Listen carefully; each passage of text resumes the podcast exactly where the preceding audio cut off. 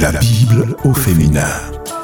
Tant de femmes peuplent le paysage biblique. Leur visage se dévoile au fil des pages de l'écriture. Elles sont nombreuses et pourtant si singulières. Tu es un juif? Je suis une femme samaritaine. Comment peux-tu me demander à boire? Célèbres ou anonymes, femmes de foi ou infidèles. Pourtant, chacune a une histoire dont l'empreinte nous laisse de précieuses leçons. Qui sont-elles? Que représentent-elles aujourd'hui? Comment vous nomme-t-on? Esther de Suse. Au détour d'un récit, apprenons à mieux les connaître tous les mercredis soirs de 19h à 19h30. La Bible au féminin sur Espérance FM. Bonsoir, chers auditeurs d'Espérance FM. Je suis très heureuse de vous retrouver ce soir dans cette émission La Bible au féminin.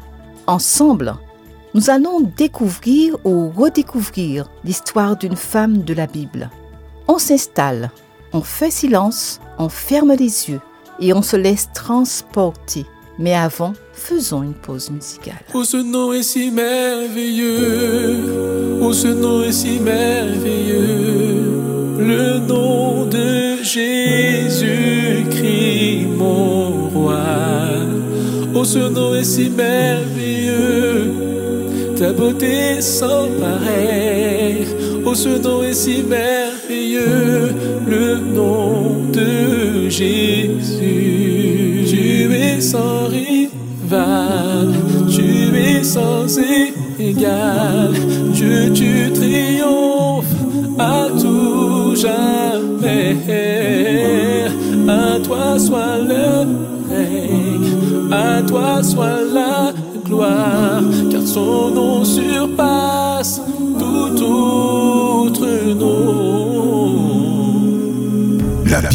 au féminin. Tous les mercredis soirs de 19h à 19h30 sur Espérance FM.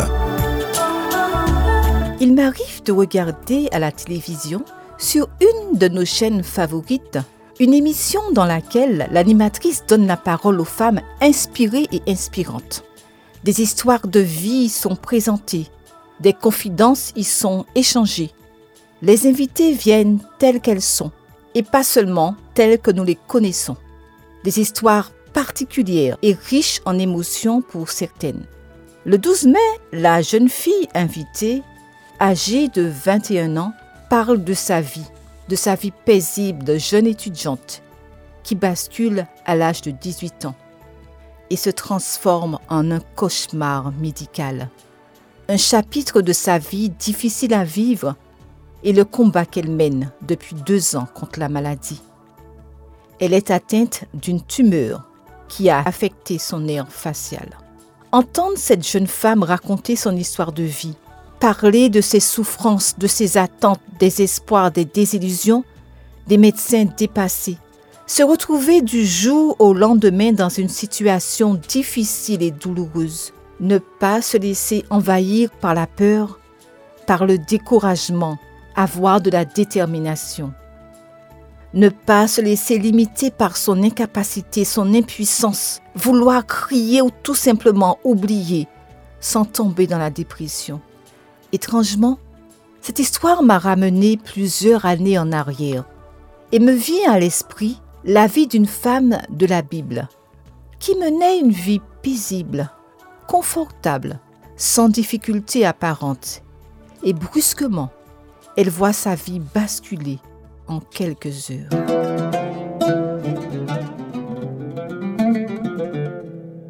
La femme de notre récit n'a pas de nom, pas d'identité. Nous savons simplement que c'est une citoyenne de Sunem. Sunem est une ville située au bord de Israël, près de la ville de Naïm, qui devint célèbre environ mille ans plus tard. Jésus y ressuscite le fils de la veuve. La femme de notre récit est une femme généreuse. Elle est hospitalière, riche, dynamique, qui manifesta de la bonté à l'un des prophètes. En fait, cette femme, c'est la Sunamite, qui signifie simplement paisible. Un jour, le prophète Élisée passait par Sunem. Il y avait là une femme de distinction qui vivait paisiblement, mais qui invita le prophète et le prissa d'accepter à manger. Et toutes les fois qu'il passait, il se rendait chez elle pour manger. Elle dit à son mari, Voici, je sais que cet homme qui passe toujours chez nous est un saint homme de Dieu. Faisons une petite chambre haute avec des murs et mettons-y pour lui un lit, une table, un siège et un chandelier afin qu'il s'y retire quand il viendra chez nous.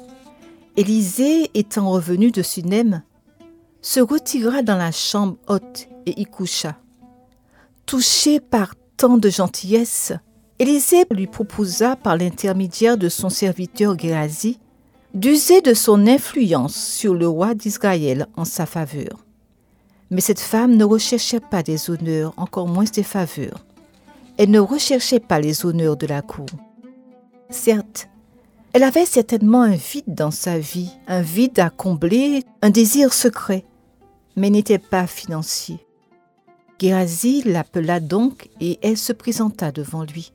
Et Élisée lui dit, Voici, tu nous as montré tout cet empressement. Que peut-on faire pour toi? Peut-on parler de toi au roi ou au chef de l'armée? Elle répondit, J'habite au milieu de mon peuple.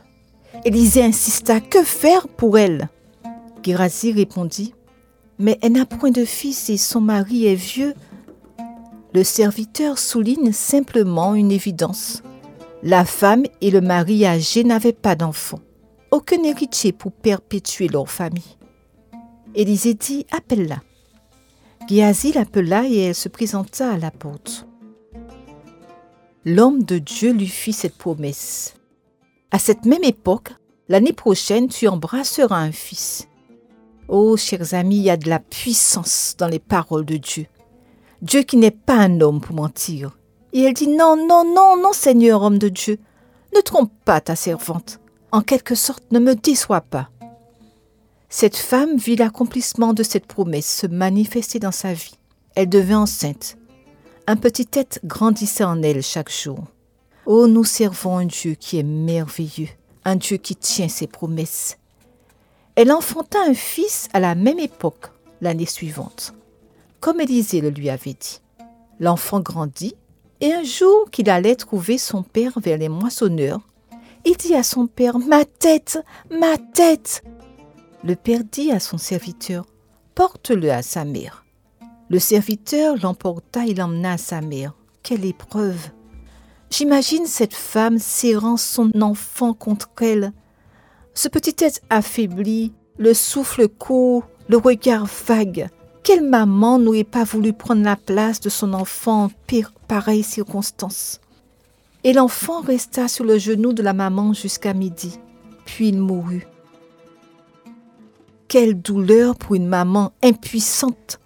Ces paroles rassurantes auprès de l'enfant n'ont pas suffi. Oui, une vie sereine et calme bascule en quelques heures. Cette femme monta le coucher sur le lit de l'homme, de Dieu, ferma la porte sur lui et sortit. La Bible nous dit, elle appela son mari et lui dit, Envoie-moi, je te prie, un des serviteurs et une ânesse je peux aller en hâte vers l'homme de Dieu, et je reviendrai. Il lui dit, Pourquoi veux-tu aller aujourd'hui vers lui? Ce n'est ni nouvelle lune, ni sabbat. Elle répondit, Tout va bien. Oh oui, il arrive que parfois un mari, si aimant soit-il, ne comprenne pas le cœur de sa femme, mais Dieu lui comprend. Dieu a fait pour elle dans le passé, il peut encore faire. Cette femme qui vient de perdre son fils répond tout simplement, tout va bien. Oui, chère femme, tout va bien. Elle ne répond pas, ça pourrait aller mieux. Elle ne répond pas, ça ne va pas. Ou encore, comme on aime à le dire, moins la, moins la, piam piam. Elle dit, tout va bien. Elle fit sceller la naisse et dit à son serviteur, mène et pars. Ne m'arrête pas en route sans que je te le dise. Cette femme a un objectif. elle ne veut pas se laisser distraire par quoi que ce soit, ni par qui que ce soit. Elle est déterminée à ne pas se reposer au cours de ce long voyage, qu'elle n'aura pas retenu l'attention du prophète Élisée. Elle partit donc et se rendit vers l'homme de Dieu sur la montagne du Carmel. L'homme de Dieu, l'ayant aperçu au loin, dit à Gérasie, son serviteur, Voici cette tsunamite. Maintenant, cours à sa rencontre et dis-lui, Te portes-tu bien? Ton mari et ton enfant se portent-ils bien? Elle répondit, Bien. Dès qu'elle fut arrivée près de l'homme de Dieu sur la montagne, elle embrassa ses pieds. Cette femme ne se précipite pas vers l'homme de Dieu pour lui raconter sa douleur. Elle prend le temps de lui manifester son respect. Gérasie s'approche pour la repousser. Et même quand Gérasie essaie de la repousser, elle refuse de se laisser décourager, jusqu'à ce qu'elle obtienne ce qu'elle est venue chercher, la vie de son enfant. Mais l'homme de Dieu dit, Laisse-la, car son âme est dans l'amertume. L'Éternel me l'a caché et ne me l'a point fait connaître. Mais l'homme de Dieu dit, Laisse-la, car son âme est dans l'amertume. Alors elle dit, Ai-je demandé un fils à mon Seigneur? N'ai-je pas dit, ne me trompe pas? Et Élisée dit à Géasi, Saint-Terrain, prends ton bâton dans ta main et pars. Si tu rencontres quelqu'un, ne le salue pas. Si quelqu'un te salue, ne lui réponds pas. Tu mettras mon bâton sous le visage de l'enfant. La mère de l'enfant dit, L'Éternel est vivant et ton âme est vivante. Je ne te quitterai point. Et il se leva et la suivit. Chers amis auditeurs, cette femme est déterminée. Le prophète dut se rendre lui-même à Sunem. Géasi, bien sûr, les a devancés. Il a mis le bâton sous le visage de l'enfant mais il n'y avait eu ni voix ni signe d'attention. Lorsqu'Élisée arriva dans la maison, voici l'enfant était mort, couché sous le lit. Élisée entra et ferma la porte sur eux deux. Et il posa sa bouche sur la bouche de l'enfant, ses yeux sur ses yeux, ses mains sur ses mains, et il s'étendit sur lui et la chair de l'enfant se réchauffa. Élisée s'éloigna, alla çà et là par la maison, puis remonta et s'étendit sur l'enfant. L'enfant éternua sept fois et il ouvrit les yeux. Élisée appela Géasi et dit Appelle la Sunamite. Géasi l'appela et elle vint vers Élisée qui dit Prends ton fils. Alors elle alla se jeter à ses pieds, se prosterna contre terre et elle prit son fils et sortit. Histoire dramatique, n'est-ce pas? Une femme menant une vie calme et sereine. Un homme de Dieu, un enfant, un drame. En quelques traits d'un style vigoureux, la Bible dresse le portrait de cette femme. Une femme de distinction. Une femme fortunée, épouse d'un homme plus âgé et sans enfant. Son nom est inconnu, le récit parle de la Sunamite. Le mari de la Sunamite était chef du foyer. La Sunamite était probablement la plus énergique des deux. Elle avançait cette idée, mais évitait de passer à l'exécution avant d'avoir débattu le sujet avec son mari. Elle partageait ses projets avec lui et la décision finale découlait bien sûr de douleurs conjuguées. La maturité de caractère ne conduit pas à la domination. Au contraire, elle assure l'harmonie du couple et lui permet de fonctionner selon la volonté de Dieu. Fortunée, la tsunamite aurait facilement pu se permettre quelque indiscipline et profiter du luxe et des aises que l'argent lui rendrait accessible. Épouse de mari âgé sans enfant, sa vie aurait pu être desséchée et réduite à un triste apitoiement sur son sort. Chère femme, cette dynamite fit preuve de caractère, de détermination face à l'épreuve. Rien ne l'arrête. Elle ne s'effondre pas sous le poids de cette immense peine, mais reste confiante et courageuse. Oui, tout va bien. Elle a reçu le signe irréfutable de l'affectueuse bonté de Dieu. Dieu est fidèle. Il accomplit la promesse qu'il lui avait faite dans les circonstances dites impossibles. La tsunamite croyait qu'il y avait de l'espoir, même dans les circonstances les plus difficiles. Et toi? Peux-tu dire tout va bien alors que les choses deviennent de plus en plus difficiles? Peux-tu dire tout va bien alors que ton foyer est brisé? Peux-tu dire tout va bien alors que tu as du mal à joindre les du bout Peux-tu dire tout va bien alors que les factures s'amoncellent et que tu n'es pas épargné par la maladie. Tout va bien alors que ton enfant est touché par une pathologie lourde. Peux-tu dire tout va bien alors que la solitude est ton compagnon de chaque jour? Peux-tu dire tout va bien lorsqu'il faut vivre au cœur de la crise? Peux-tu le dire ou peut-être ne pas le dire? Ne baissons pas les bras, n'abandonnons pas. Si nous voulons accomplir de grandes choses dans la vie, il est nécessaire d'être aussi déterminé que la tsunamite, qui savait dans son cœur que Dieu pouvait, par l'intermédiaire d'Élisée, accomplir le miracle de rendre la vie à son fils. Cher ami auditeur, sache que lorsque tu te sens seul, abandonné, lorsque tu es terrassé par une difficulté, Dieu se trouve à tes côtés. Oui, Dieu est à tes côtés, Dieu est là. Il te dit, fais-moi confiance, crois en mes promesses, et il te dit, je t'aime d'un amour éternel. Jérémie 31, verset 3. Demandez, et l'on vous donnera. Cherchez, et vous trouverez.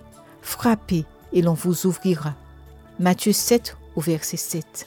L'Éternel est au milieu de toi, comme un héros qui sauve. Il fera de toi sa plus grande joie. Sophonie 3 au verset 17.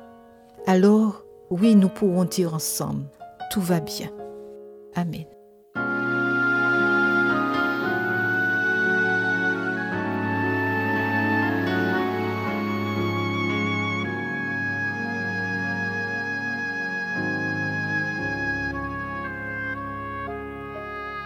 Trop souvent abattu, brisé par tes désespérément. Quelqu'un qui tout dit, tout seul dans ta chambre, quand tu ne vois que ton ombre, tu t'évades dans ton monde que t'es le seul à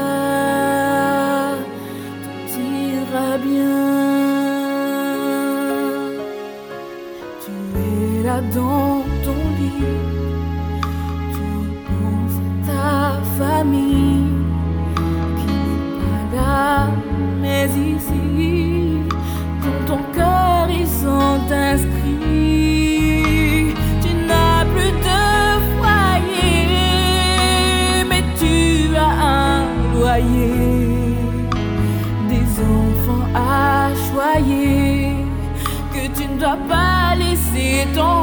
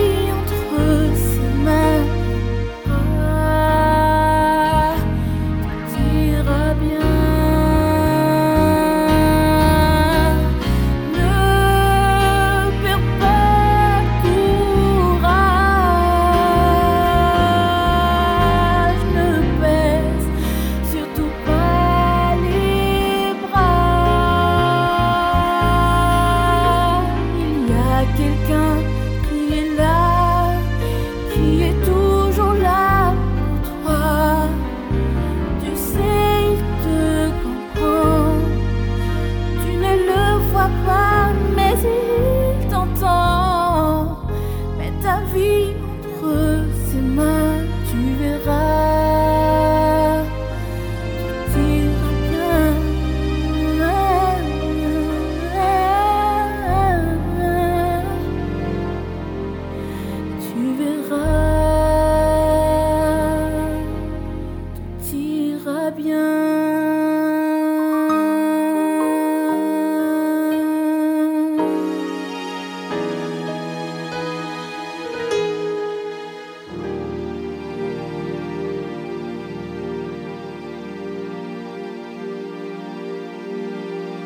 La Bible au féminin. Tant de femmes peuplent le paysage biblique. Leur visage se dévoile au fil des pages de l'écriture. Elles sont nombreuses et pourtant si singulières. Tu es un juif? Je suis une femme samaritaine. Comment peux-tu me demander à boire? Célèbres ou anonymes, femmes de foi ou infidèles. Pourtant, chacune a une histoire dont l'empreinte nous laisse de précieuses leçons. Qui sont-elles? Que représentent-elles aujourd'hui? Comment vous nomme-t-on? Esther de.